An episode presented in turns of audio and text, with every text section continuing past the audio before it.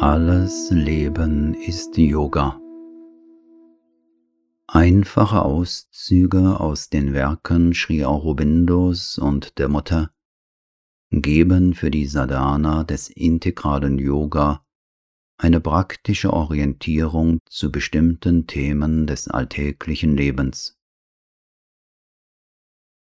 Meditation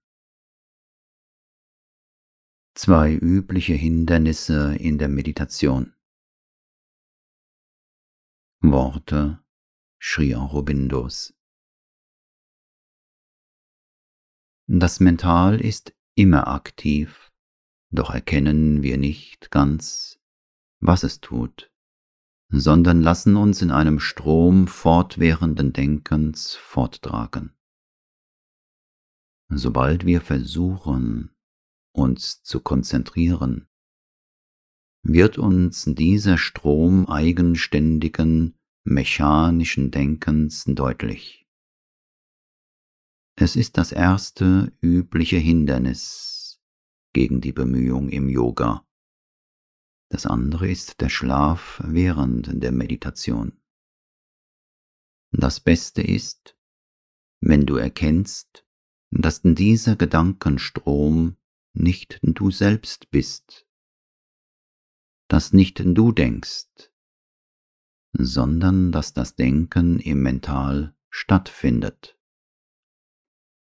Die Prakriti mit ihrer Gedankenenergie rührt diesen ganzen Denkwirbel in dir auf und erlegt ihn dem Purusha auf.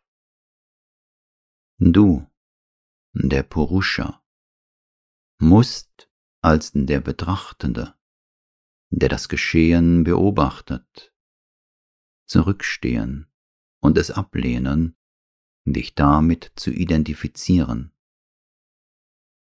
Manchmal fällt durch diesen Akten der Loslösung die Denkgewohnheit von einem ab oder vermindert sich während der Meditation und es tritt ein ausreichendes Schweigen oder jedenfalls eine Art Ruhe ein, die es einem leicht macht, die aufkommenden Gedanken zurückzuweisen und an dem Objekt der Meditation festzuhalten. Wird man sich der Gedanken als von außerhalb, von der universalen Natur kommend bewusst, kann man sie hinausstoßen, bevor sie das Mental erreichen. Und auf diese Weise gelangt das Mental schließlich zum Schweigen. Wenn keines dieser Dinge geschieht, wird ein beharrliches Üben und eine beharrliche Zurückweisung notwendig. Es sollte kein Kampf, kein Ringen mit den Gedanken stattfinden, sondern nur eine ruhige Selbstablösung und Zurückweisung. Der Erfolg kommt nicht gleich, doch wenn die Zustimmung immerfort verweigert wird, verebbt der mechanische Wirbel und beginnt abzusterben. Man kann dann nach Wunsch zu einer inneren Stille oder einem inneren Schweigen gelangen. Es sei bemerkt, dass das Ergebnis yogischer Vorgänge, außer in seltenen Fällen, kein unmittelbares ist, und man bedarf eines geduldigen Willens, bis sie ein Ergebnis zeitigen. Wenn viel Widerstand in der äußeren Natur vorhanden ist, dauert es manchmal lange. Worte schrie Aurobindos. Es ist nicht einfach, in das Schweigen einzutreten. Möglich ist das nur dann, wenn man sämtliche mental-vitalen Aktivitäten abwirft. Leichter ist es, das Schweigen in dich eintreten zu lassen, das heißt, dich zu öffnen und es niederkommen zu lassen. Dazu geht man genauso vor, als würde man versuchen, die höheren Mächte herabzurufen. Man bleibt bei der Meditation ruhig und kämpft nicht mit dem Mental.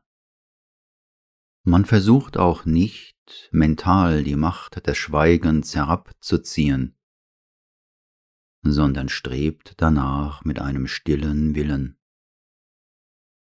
Wenn das Mental aktiv ist, muss man lernen, es aus zurückgezogener Warte und ohne jegliches inneres Gutheißen zu betrachten, bis seine üblichen oder mechanischen Aktivitäten mangels innerer Unterstützung zur Ruhe kommen.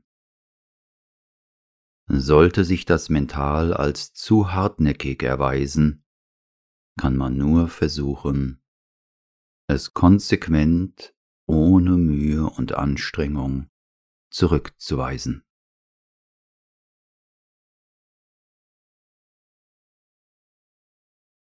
Worte Sri Aurobindos Wenn man versucht zu meditieren, spürt man den Druck nach innen zu gehen, das wache Bewusstsein zu verlieren und stattdessen im Inneren zu wachen, in einem tiefen, inneren Bewusstsein.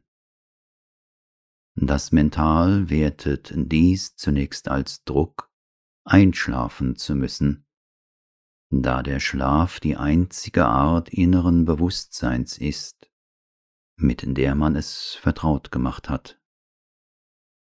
Im Yoga der Meditation ist der Drang einzuschlafen daher oft die erste Schwierigkeit, der man begegnet. Aber mit dem Durchhaltevermögen verwandelt sich der Schlaf schrittweise in einen Zustand inneren Bewusstseins.